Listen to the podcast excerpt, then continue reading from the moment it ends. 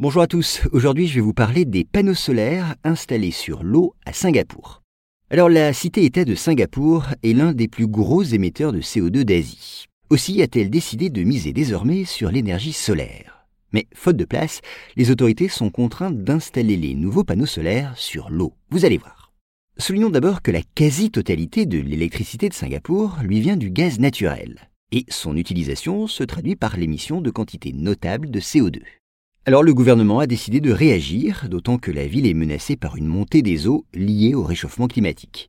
Elle a donc prévu, par exemple, de planter des arbres et d'encourager la production de voitures électriques. Mais une baisse sensible de l'émission de gaz à effet de serre passe avant tout par le recours à des énergies renouvelables. Or, faute de cours d'eau, l'énergie hydraulique est exclue, tout comme la construction d'éoliennes, qu'aucun vent assez fort ne ferait tourner. Voilà pourquoi les autorités ont privilégié l'énergie solaire.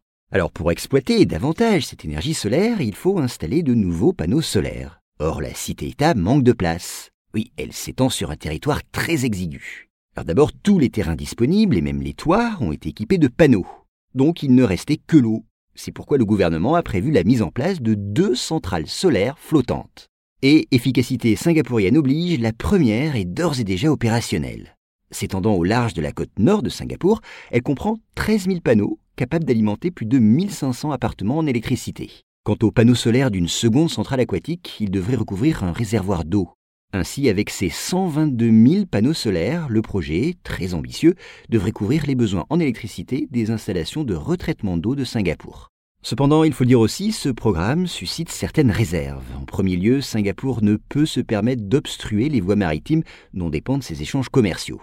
Par ailleurs, le développement de l'énergie solaire, qui devrait d'ici 2030 couvrir 3% des besoins du pays, ne saurait donc à lui seul remplir l'objectif de réduction des gaz à effet de serre que s'est fixé le gouvernement.